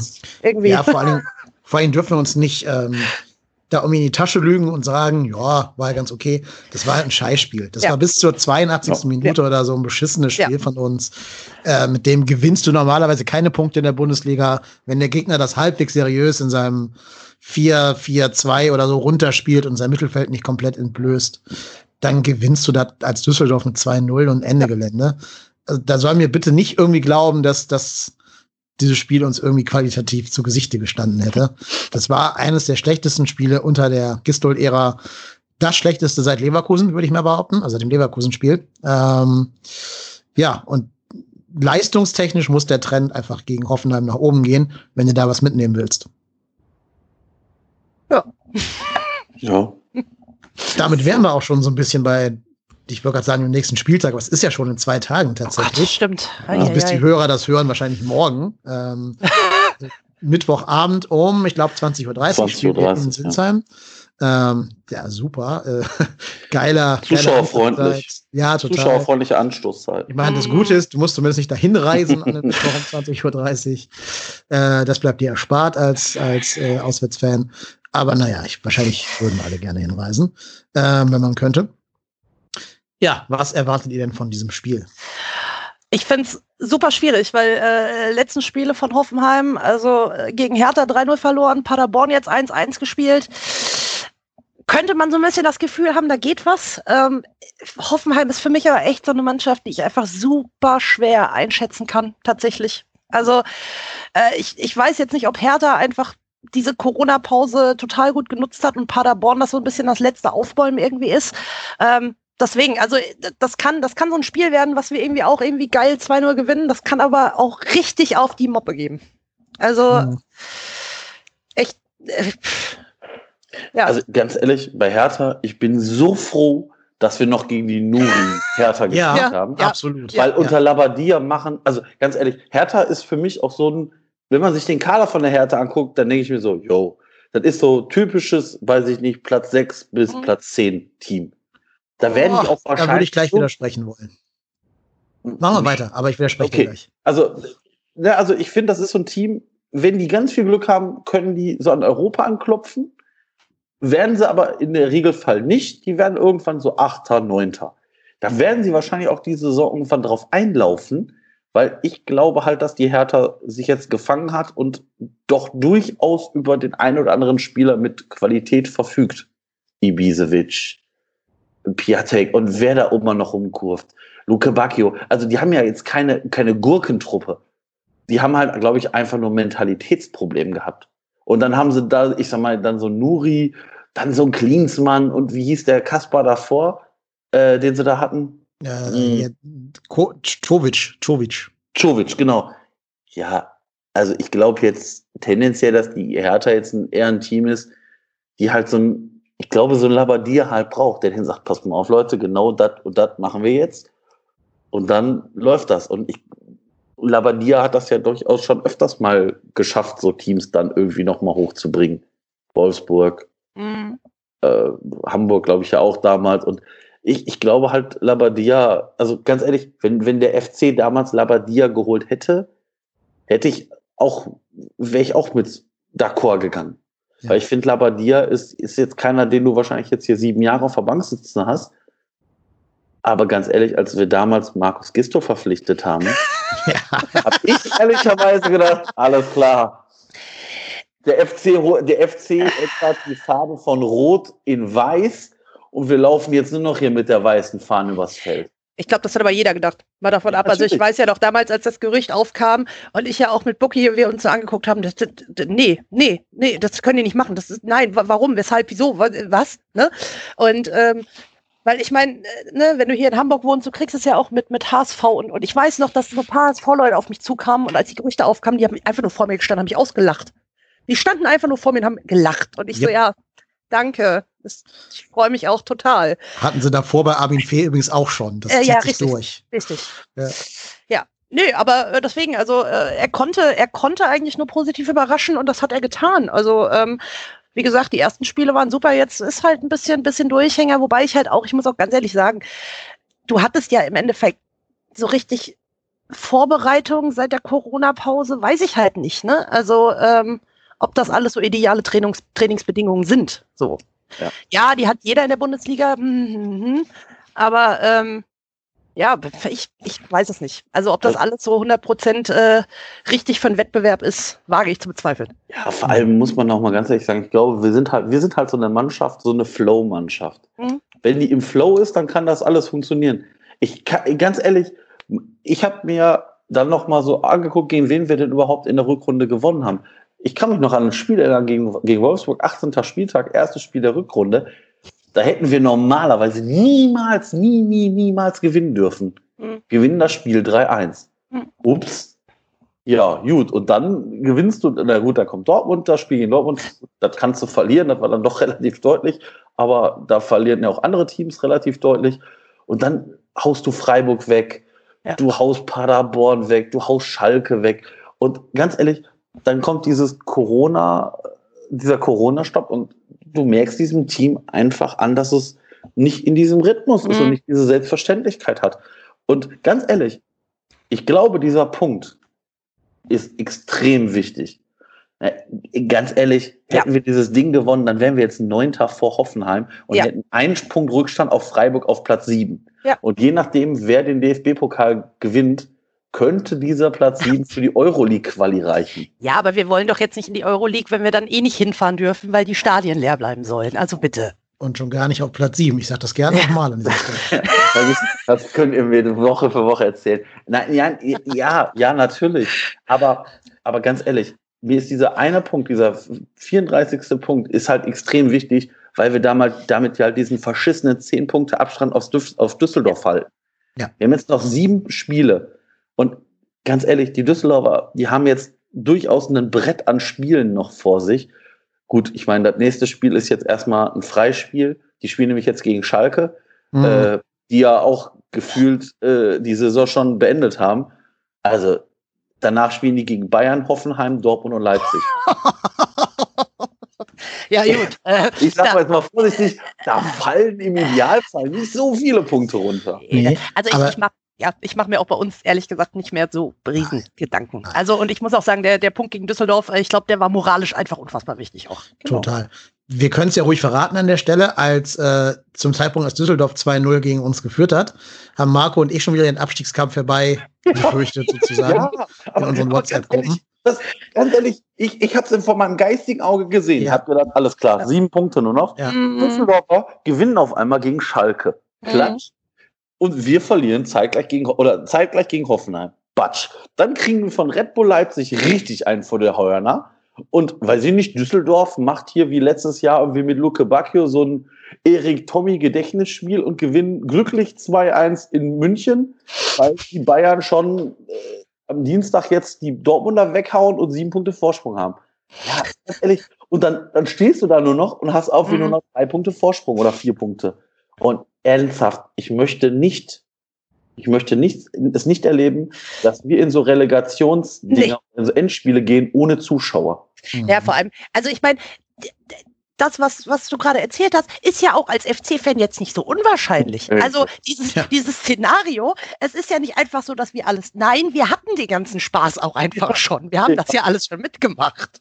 So. Genau. Ähm, von daher, ja, aber äh, wie gesagt, also ich, ich glaube tatsächlich, dass, ach ja, meins, meins war halt ärgerlich, meins hat mich halt echt genervt. Ähm, aber wie gesagt, wenn, wenn ich mir das Restprogramm auch anschaue, ich glaube tatsächlich nicht, dass wir da, dass wir da irgendwie nochmal noch mal so extrem runterrutschen. Nee, glaube ich mit dem Punkt nicht. Aber ich stimme Marco auch zu, hätten wir das Ding vergeigt, yeah. ne, dann weißt du genau, Bremen spielt nächste Woche gegen Gladbach, also am Mittwoch gegen mhm. Gladbach oder am Dienstag, weiß ich gar nicht. Ähm, ja, am Dienstag. Und du weißt ja genau, Gladbach ist für nichts zu gebrauchen, außer uns zu schaden. Ja. Das heißt, die hätten auch verloren. Die hätten es irgendwie hingekriegt, dann mhm. da zu, sich mhm. zum 2-0 Eigentore zu stümpern irgendwie und gegen Bremen zu verlieren. Jetzt mit dem Punkt ist ja dadurch auch Düsseldorf automatisch zwei Punkte mehr weg, weil die ja dann auch entsprechend ja. nicht drei Punkte holen konnten. Deswegen bin ich jetzt auch beruhigt, aber mir stand schon das Abstiegsgespenst wieder in den Augen sozusagen, als es 2-0 stand für Düsseldorf. Ja. So ganz kommt man als FC-Fan einfach nicht raus. Gedanken, immer den Worst Case einfach anzunehmen, dass er passieren wird, egal wie unwahrscheinlich er ist. Ja. ja. Aber was ja schön ist, Jetzt haben wir ja 34 Punkte und nur noch vier, nur noch, na warte mal, nur noch fünf Punkte auf die direkte Europa League Quali, auf Richtig. Wolfsburg. Und Wolfsburg spielt jetzt erstmal gegen Leverkusen. Ja, und wir also spielen gegen Hoffenheim. Nur noch zwei Punkte. Mal, ja, mal Vorschau zurückzukriegen. Ja, vor allem, vor allem wenn, genau, wenn wir mal durchgehen und dann spielt nämlich, also Frankfurt gewinnt jetzt mal gegen Freiburg, weil die können da von mir aus, mir auch egal. Äh, Leipzig gewinnt gegen die Hertha, natürlich. Äh, ja. Wir gewinnen gegen Hoffenheim, ist auch klar. Ähm, ja, Düsseldorf Schalke, das, ey, ganz ehrlich, das könnte das nee, das ist so ein dreckiges 0-0. So ein scheiß, so ein scheiß langweiliges 0-0 fertig, weil sie nichts auf die Kette bekommen. Ja, Augsburg, Paderborn können sich von mir aus na, irgendwie auch, ist mir egal, da kann Paderborn noch mal einen Punkt holen, ist mir auch wurscht. Ja, und Union gegen Mainz, meine Güte, so. Ja, und zack, ne, sind wir dran. Ja. So, ein, so, einfach ist die Rechnung. Also ich verstehe das gar nicht. Ich weiß auch nicht, weiß auch nicht, der Dennis mit seiner Schwarzmalerei, ich weiß gar nicht, was das hier soll. Wir sind doch ein seriöser Podcast, da muss man so, doch drüber sprechen können. Sobald wir, sind, wir äh, wir rechnerisch sind näher an der Euroleague-Quali als am Abstieg. Also müssen wir tendenziell in diesem Podcast eher über die Europa League-Quali als über den Abstieg sprechen. Das ist doch selbstverständlich. So, reden wir mal über Hoffenheim. Ähm, Ich möchte, möchte mit euch eine Beobachtung teilen, die ich letztens gemacht habe, also genau genommen gestern. Nee, stimmt gar nicht. Heute, heute Morgen, als ich den Kicker gelesen habe. Ich gebe es zu, ich lese noch den Kicker. Ich bin der eine Leser, den ihr habt. Liebe Grüße. Ähm, habe ich mal auf die Aufstellung von Paderborn gegen Hoffenheim geschaut, also wie Hoffenheim da gespielt hat. Und ich muss halt sagen, irgendwie in meinem Kopf ist Hoffenheim immer so eine ja eigentlich relativ spielstarke Mannschaft die auch so ein paar ganz gute Spieler drin hat, wo du sagst, ja, guter Kicker, der kann was. Und dann gucke ich mal hier auf diese Aufstellung und sehe so, ja, eigentlich können die auch nicht viel. Also, ich lese euch mal die Aufstellung vor. Sagt ihr mir mal, ob ihr von den Typen, die ich jetzt vorlesen werde, einen bei uns in der ersten Elf sehen würdet. Okay, im Tor kann man jetzt diskutieren, Baumann, okay, aber ja, den lassen wir außen vor. Hallo, da brauchen wir, da brauchen wir ja nicht diskutieren. Reden wir mal nur über Feldspieler. Ne? Also, die haben äh, Hübner, die haben Bicacic, die haben Posch in der Dreier-Abwehrkette. Davor spielen Zuba, Grillic, Rudi und Kaderajabek. und davor spielen Baumgartner, Bebu und Skoff. eingewechselt Dabur, Bayer und Geiger. Und auf der Bank Ak Akpo Buma, Lukas Ribeiro, Nordweit, Brun Larsen und Samas Seku. Seku. Äh, ist da jetzt irgendeiner dabei, wo du sagst, pff, der ist jetzt aber herausragend? Nee, nein, nein. Also das ist keine Truppe, vor der du jetzt, glaube ich, mit den Knien schlottern musst. Ich, ich, ich, glaube halt, Hoffenheim ist so eine Durchschnittsmannschaft. Ja. Nicht mehr und nicht weniger. Also das ist, Hoffenheim steht genau auf diesen Plätzen, wo sie stehen. Mhm. So im Niemandsland, im Rübenland, im, im Nix wenn die eine richtig gute Saison spielen, dann rutschen die dann nach oben rein und mhm. wenn nicht, stehen die halt genau da. Die werden tendenziell eher nichts mit dem Abstieg zu tun haben, weil dafür tendenziell mit den Einzelspielern doch noch, also ich sag mal so ein Skov, wenn, wenn die uns den jetzt umsonst überlassen würden, dann fahre ich aber nach Sinsheim und hole den aber dreimal ab. Ist der nicht sogar nur geliehen? Ist der nee, nicht nee, nee, glaub, oder so? Ist, nee, nee, ich glaube, den haben die irgendwann mal fest verpflichtet, meine ich.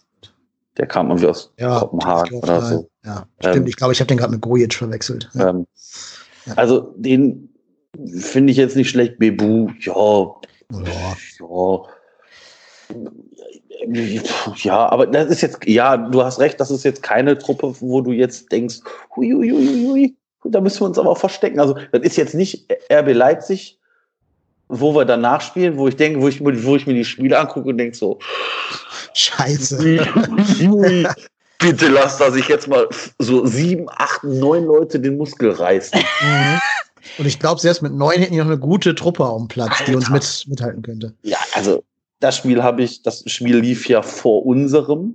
Ja. Jetzt weiß ich ehrlicherweise noch nicht mal, gegen wen die gespielt haben. Gegen Mainz, gegen Bayer Mainz. Genau, Ach, ja, genau, gegen Bayer Lotzer. Und die haben die sowas von zerpflückt. Also ernsthaft. Und ich habe dann immer den FC da vor meinem geistigen Auge gesehen. oh, oh, oh. Und dann so einen hüftsteifen Benno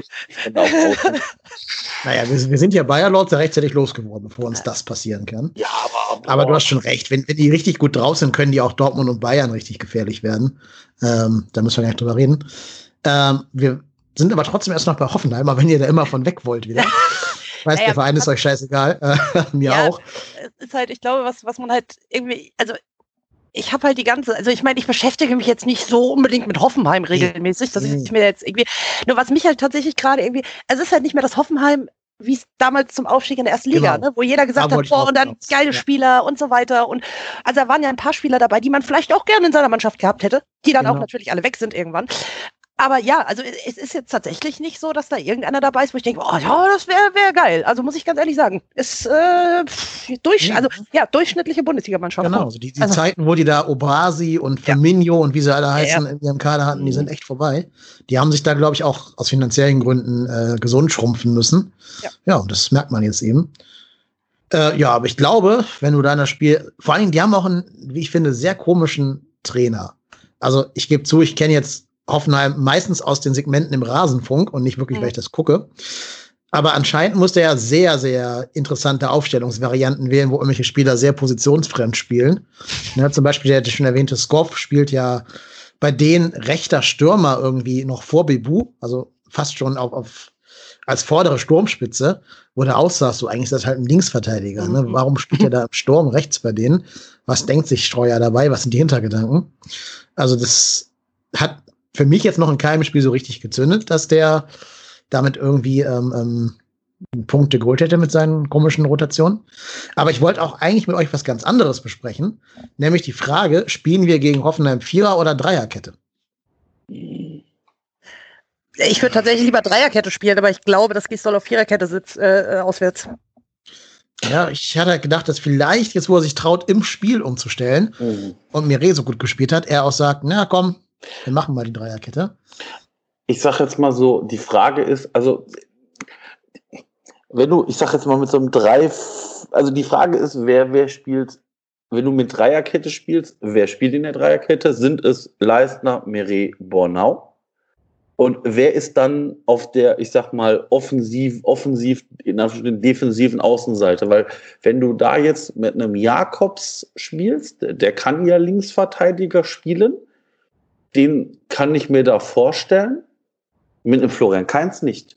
Rechts außen Florian Kainz oder Dominik Drexler kannst du da nicht spielen lassen. Dafür sind die zu wenig defensiv. Mhm. Weil das sind ja, wenn du Dreierkette spielst, dann musst du ja auch Spieler haben, die tendenziell mit nach hinten rücken. Ob es dann nur einer ist oder beide, da, da gibt es ja beide Varianten. Du kannst ja dann, weiß ich nicht, nur einen nach hinten rücken lassen. Also ich sage jetzt mal vorsichtig gesagt, nur äh, ähm, dann vielleicht Jakobs nach hinten rücken lassen im defensiven Verbund und schiebst dann im Mittelfeld von Fünfer auf Vierer Mittelfeld oder wie auch immer, wenn du so ein 3-5-1-1 spielst. Aber ich, ich weiß nicht, ich. Oder Katterbach da spielen lassen, von Haus aus. Aber, Katar, aber Katterbach hat für mich jetzt nicht so den Offensiv, also, weil wenn du in der Dreierkette spielst, dann musst du ja auch Spieler haben, die Offensivakzente setzen. Und das mhm. ist für mich nicht ein Katterbach. Nee, also Katterbach ist für mich ein Linksverteidiger. Komplett dann ging er wahrscheinlich viel über die rechte Seite, ne, wo dann Easy geschickt werden könnte und vielleicht an seiner Flankenqualität arbeitet. Ja, aber dann, dafür sind die Flanken einfach zu Grütze. Ja. ja. Also du, ja, das sind ja Spiele, wo du jetzt, ich sag jetzt mal, nicht 67 Prozent Ballbesitz hast. Mhm. Das sind ja tendenziell Spiele, wo wir vielleicht eher über, über unsere Konter kommen können, weil, oh, ganz ehrlich, wir sind jetzt gegen, in diesem Spiel gegen Hoffenheim in der guten Lage zu sagen, Leute, wisst ihr was? Da ist der Ball, bespielt uns doch mal. Man bespaße uns. Ja, das soll die doch erstmal machen. Mhm. Weil wir haben in den Spielen gar nicht schlecht ausgesehen, wenn wir uns so ein bisschen den, den Gegner erstmal das Spiel machen lassen, den ärgern und auf Fehler warten. Wir, ja. sind, wir sind keine Mannschaft, die das Spiel selber aktiv macht. Das haben wir doch jetzt gesehen in Düsseldorf. War doch nichts. Ja, total. Also bin ich ganz bei dir. Ähm, du hast auch, glaube ich, gerade sehr, sehr überzeugende Argumente gegen das 3-5-2 gebracht. Ich würde aber trotzdem ein Argument dafür bringen oder zumindest für ein System mit zwei Stürmern, weil du damit halt Modest für sein, sein Tor und seinen tollen Auftritt äh, belohnen könntest und damit auch so ein bisschen mehr Kaderzufriedenheit schaffst, dass der nicht schon wieder jetzt rausrotiert, gerade gegen seinen mhm. Ex-Verein, gegen Hoffenheim, sondern den auch mal irgendwie so ein bisschen wieder an die Startelf heranführst. Cordoba kannst du nicht rausnehmen, realistisch. Du kannst nicht, du kannst nicht Modest anstelle von Cordoba spielen lassen. Oder muss das Wenn halt sehr gut moderieren, irgendwie mit Belastungssteuerung und sonst irgendwas in der englischen Woche. Aber an und für sich wäre das vielleicht eine Chance, um zumindest Modi mal wieder ein bisschen so an, an die erste Elf ranzuführen.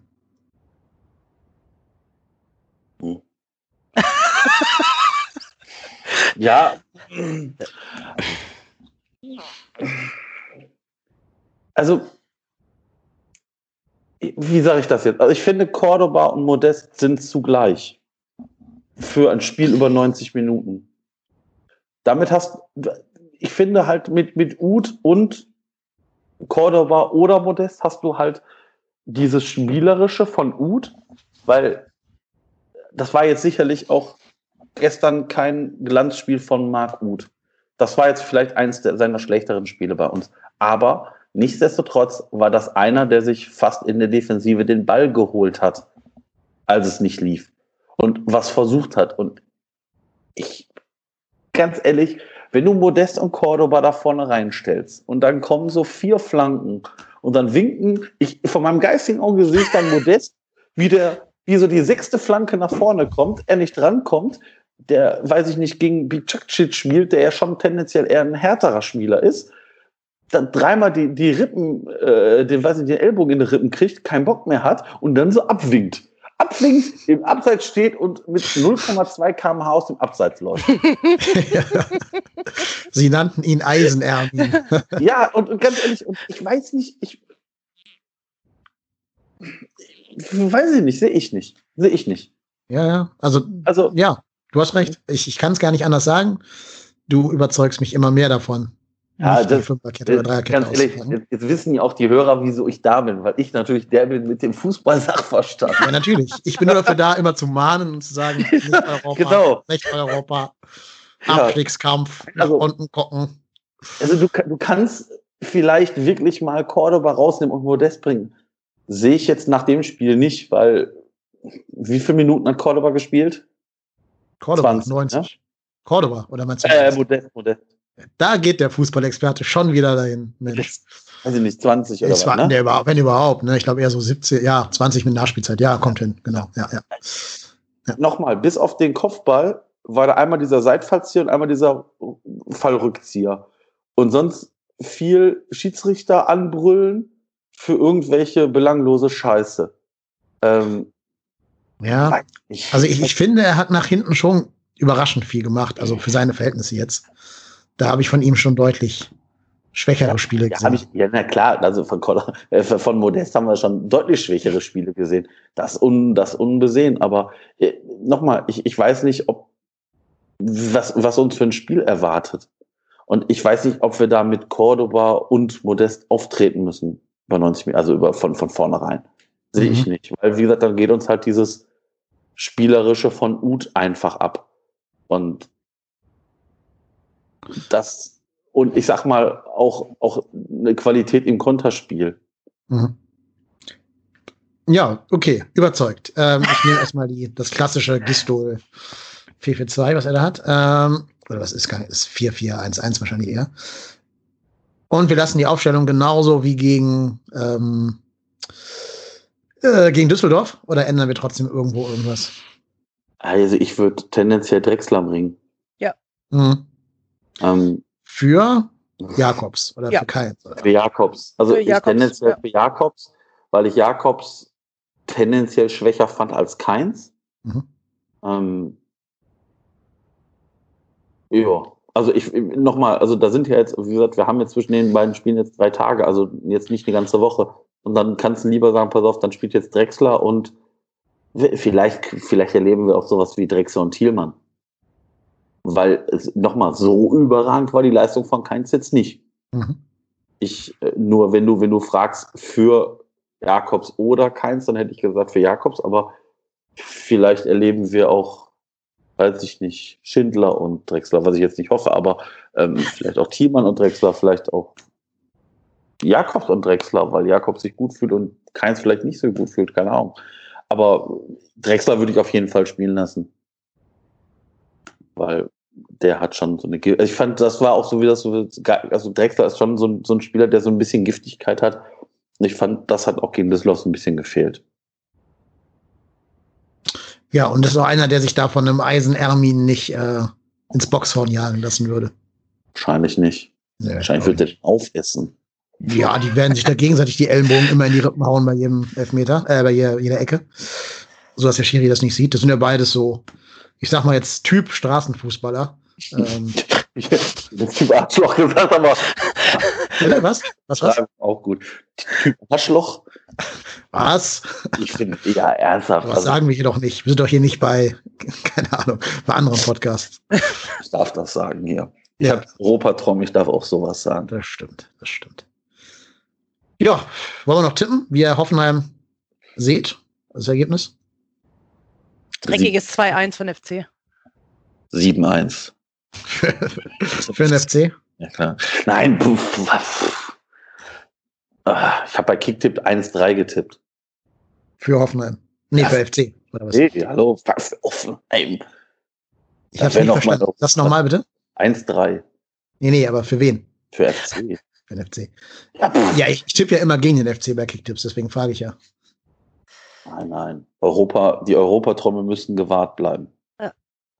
Boah, stellt euch mal vor, stellt euch mal vor, letzter Spieltag in Bremen und du haust die mit der Europa League Quali in die zweite Liga. Und dann steht also hier so, so ein Florian Kofeld bedröppelt und sagt, ich bin das Beste, was Bremen passieren konnte. Le Leo Bittenkur guckt sich um und sagt, ist schon wieder 2018. Ja, schon wieder. Oh, naja, das wäre so schön. Ihr wisst ja, genau, ihr wisst ja, nach müde kommt albern. Die Saunen ab. Ja. Ich glaube, wir haben eine gute Stelle erreicht, um es an dieser Stelle zu nennen. Nein, aber äh, wie gesagt, sobald wir rechnerisch gesichert sind, gehe ich hier, keine Ahnung, nackt auf den Rathausmarktplatz und skandiere Europapokal, Europapokal, aber äh, vorher nicht. So. Ja. Können wir äh, bitte, wenn wir über Leo Bittenkurt nochmal über diese FC 11 des Jahrhunderts sprechen oder oh was war das Jahrzehnts?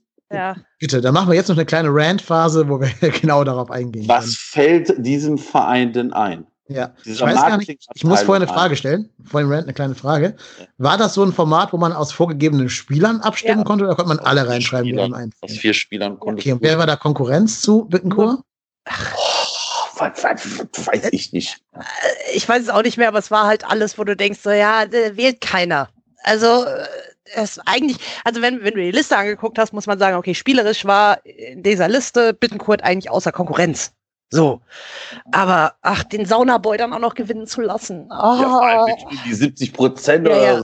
Da denkst du dir so, what? Ja. ja. Wen würdet ihr denn da reintun, wenn ihr jetzt die freie Wahl aus allen, das war eine Jahrhundertelf, ne? also nur seit 2000, ja, ja, beim FC ja. beschäftigten, beschäftigten Spielern hättet, die da auf links außen spielen können? Oh Gott. Also ich hätte ja tendenziell auch vielleicht Lukas. Also ja, man, man, die Frage ist ja immer, auf welchen Positionen sitzt, nimmst du diese Spieler? Ich hätte ja auch sagen können, Lukas Podolski. ja, ich würde jetzt sagen, auf der Position, wo sie am besten sind. Ich würde auch tippen, Poldi war wahrscheinlich im Sturm bei denen doch gesetzt. Ja, ja. ja. ja. ja. Schwierig. Ne? Da wird es nämlich schon ein bisschen eng. Ja, ja. Mein, ja, das Problem ist, dass wir da nur Würste hatten. Ich, ich würde ja da, und äh, treue Fans von deshalb hier können das gerne an entsprechender Stelle nachhören. Ich würde da ja Fabrice Eret hinstellen. Oh, ähm, ja. Einfach weil. Aber so richtig so ja, ja aber, hm. aber, das ist ja genau, also ich bin ja auch äh, totaler Fan von Eret, aber ähm, äh, äh ich finde halt schon, dass Bittenkurt dann da doch auf der Position ein bisschen stärker war. Mhm. Und das ist ja genau der Punkt. Also spielerisch müssen wir sagen, okay, alles klar. Und äh, aber ja, ist halt echt so, ja, jung, jung, mach sowas doch nicht. ja, ich bin immer noch ein bisschen gefrustet deswegen. Aber ähm, Immer noch. Wir alle. Alle. Aber deswegen ist ja karmatische Gerechtigkeit, dass er jetzt die gleiche Saison wie 2018 noch Nein, das ist, das ist, das ist, wenn, das ist, wenn so Spieler, ne, ganz ehrlich, der Bittenkurt hat in seiner Karriere jetzt noch nicht so richtig viel gerissen. Der war in Cottbus, dann ist er nach Dortmund gegangen, dann ist er nach Hannover gegangen, dann war der bei uns und da hat er, ich sage jetzt mal vorsichtig, seine ersten, seine erste richtig gute Saison gespielt. Und wenn dann so ein auch jemand, der auch in dieser Saison deutlich über Niveau gespielt hat, muss man ja auch mal fair und ehrlich sagen, mhm. ähm, dann erzählt, und das, das verstehe ich dann bei so Spielern nicht. Ich meine, dass, dass die in der Sauna waren und das, das hat er ja selber erzählt. Ja, ja. Dass er, nee, wir möchten das hier zusammen bereinigen, hier durch jetzt für Fraktion, bla bla bla. Kann man denken. Und dann ist das der erste Spieler, der weg ist. Ja. Wo du denkst so, what? Mhm. Halt doch dein Maul. Also ganz ehrlich, jeder, jeder kann doch verstehen, wenn man sagt, boah Leute, tut mir leid, ich weiß ich nicht, ich gehe jetzt nach, wie weiß ich nicht, Osako, der nach Bremen gegangen ist, der gesagt hat, ich möchte gerne weiter Bundesliga spielen. Auf Wiedersehen, tschüss, auf Wiedersehen. Ganz ehrlich, bei Julia Osako habe ich nicht so Hassgedanken. Nö. Nö. Ja. Ist, für mich ist das ganz klar, die, die machen ihren Job. Hier gibt es, glaube ich, auch ganz, ganz wenig Spieler im Kader, die wahrscheinlich vieles für diesen Verein geben werden. Ich kann mir aus diesem aktuellen Kader sind das für mich vielleicht maximal zwei Spieler. Das ist wahrscheinlich ein Kessler, der jetzt auch, ich sage jetzt mal vorsichtig, am Ende seiner Karriere steht, der aber sich einfach konstant bei uns auf die Bank gesetzt hat. Hm. Nicht gemurrt hat, nicht gezickt hat und immer freundlich, nett und gut drauf war. Mhm. Von dem hast du nicht ein negatives Wort in dieser ganzen Zeit gehört. Der ist wahrscheinlich auch ein gut, gut bezahlter zweiter Torhüter, ja. Aber der hätte sich natürlich auch da vielleicht durchaus mal den Larry raushängen lassen, als Horn mal gewackelt hat. Hat das von dem nicht gehört. Und ansonsten sind das doch alles Söldner. Ob Cordoba, Modest, Risse, gut, Risse vielleicht jetzt auch nicht mehr, bei dem geht die Zeit ja auch den Bach runter. Höger, guck dir doch, das sind doch alles keine Leute, die jetzt irgendwo Begehrlichkeiten wecken. Naja, wobei man bei Kessler aber auch sagen muss, ich meine, er war in Frankfurt ausgeliehen, er war an St. Pauli ausgeliehen, da hat er jetzt auch nicht so überzeugt, als dass sie gesagt hätten, ja. Also, weiß ich nicht. Nee, jetzt ja. jedes Mal wieder in das zweite Glied zurückversetzt worden. Äh, richtig, ne? richtig. Hinter so illustren Namen wie Pliquet zum Beispiel. Ja, und ich meine, dann bleibst du halt dann vielleicht doch gerne in deiner Heimat, ja, ja. wo du auch Zweiter bist und sagst, ja, aber hier ist eigentlich alles ganz geil. So. Ja, ja aber nicht Alleine, was mir, sorry, alleine, was mir ja. an Kessler imponiert hat, ähm, da kommen wir am Ende der Folge nochmal drauf zu sprechen. Wahrscheinlich wissen ja alle Hörerinnen und Hörer inzwischen, dass Gerd Strack ja gestorben ist vor vier Tagen. Also eine absolute FC-Legende. Und denjenigen Spielern, das sind einige, denen ich äh, bei Instagram folge, war Kess halt der Einzige, der es überhaupt irgendwie erwähnt hat und da eben seinen Trauerausdruck verdient hat. Während halt so ein Katterbach oder ein Jakobs da komplett in ihrer Instagram-Influencer-Blase gefangen sind und da sowas nicht, nicht reinlassen und da halt einfach nur schreiben, ja, toller Trainingstag, äh, let's bring it on, äh, keine Ahnung, alles geben, alles raushauen. So. Das ist schon nochmal ein Level der äh, Identifikation mit dem FC oder auch mit dem, so ein bisschen ja schon so ein bisschen dieses Elder Statesman äh, Gehabe ja. oder so, also positiv gemeint, dass äh, das ihn auch dazu befähigt, dann später im Verein eine andere Position zu bekleiden. Ja. Ja, ja.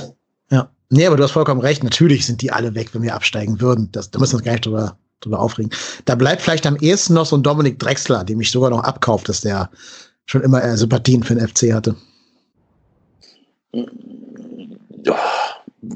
Ja, aber also nochmal, ich nehme das ja auch keinem krumm.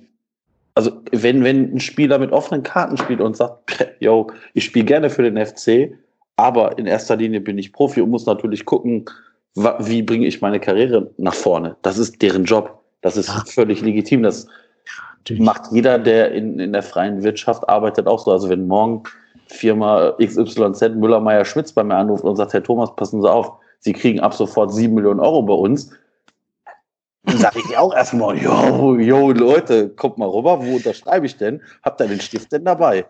Ja, das sage ich ja auch immer. Also das sage ich ja auch immer, äh, jeder Hörer, der irgendwie so dieses, dieses Fußballerwesen verurteilt, muss sich fragen, was würde er tun, wenn irgendein anderer Arbeitgeber käme und sagt, hier, du kriegst ein bisschen mehr Geld wahrscheinlich, kriegst ein Signing-Fee und dafür eine Aufgabe, die irgendwie eine Etage höher ist als bei deinem jetzigen Arbeitgeber, wie auch immer das dann im Einzelfall aussieht. Wer sagt da realistisch nein? Welcher Mensch? Ne? Ich glaube, da würden wir alle schon sagen, ich habe zwar früher auch in Bettwäsche meines derzeitigen Arbeitgebers geschlafen, aber Bettwäschen kann man halt auch wechseln. Ne? Die kann man auch schnell ja. abziehen und entsorgen und dafür sich neue kaufen. Ja, wobei man aber auch sagen muss, man würde ja auch nicht für jeden Arbeitgeber in jede x-beliebige Stadt ziehen. Das kommt auch noch dazu. Also das nach stimmt. Paderborn oder so will ich jetzt auch nicht unbedingt. Also, ja, das stimmt, ja. aber ähm, da ist Kittenbrot ja schmerzbefreit, der hatte schon in Sinsheim gewohnt. Den kann nichts mehr schocken. Nee, das stimmt, aber du hast ja, wenn du dir mal die Bundesliga-Standorte anschaust, ja, klar. die richtig schlimm sind da ja gar nicht bei. Also, wo man Stadt jetzt sagt, da kann ich, kann ich mir nicht vorstellen zu wohnen. Wolfsburg? Ja, Wolfsburg, klar, aber dann machst du halt wie, wie Max Kruse und fährst jeden Abend nach Berlin. So. Zum Pokerspielen. Ja, genau. Und, und Paderborn ja. bist ja auch noch recht schnell in irgendwelchen cooler, cooleren Städten drumherum. Hannover finde ich jetzt auch nicht so. Die spielen auch nicht mehr erste Liga. Stimmt. Ach ja, ist ja vorbei. Guck mal. Leider ist ja Hamburg nicht mehr dabei. Das wäre noch so eine Stadt, wo man sagt, da kann man bedingungslos immer hinziehen. Ähm, ja, aber ansonsten, ne, gut, klar, Wolfsburg, kein Bock drauf, äh, Paderborn, okay. Aber auch, Sinsheim auch nicht, genau. Aber alle anderen würde ich jetzt sagen, ja, kann man Lebensqualität haben. Ja. Vor allem ist ja nur für fünf Jahre oder so, ne? Ist ja nicht den Rest deines Lebens. Maximal. Maximal, genau. Also wenn, wenn das jetzt irgendwie für 20 Jahre wäre, würde ich auch sagen, ziehe ich nicht nach Augsburg. Aber für äh, fünf Jahre mit viel Geld, meine Güte, da bin ich Söldner genug.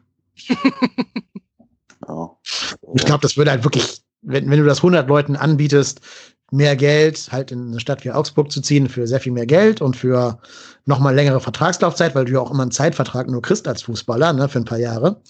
Ähm, und du musst ja auch gucken, dass du den Vertrag unterschreibst, bevor die nächste Verletzung kommt, quasi.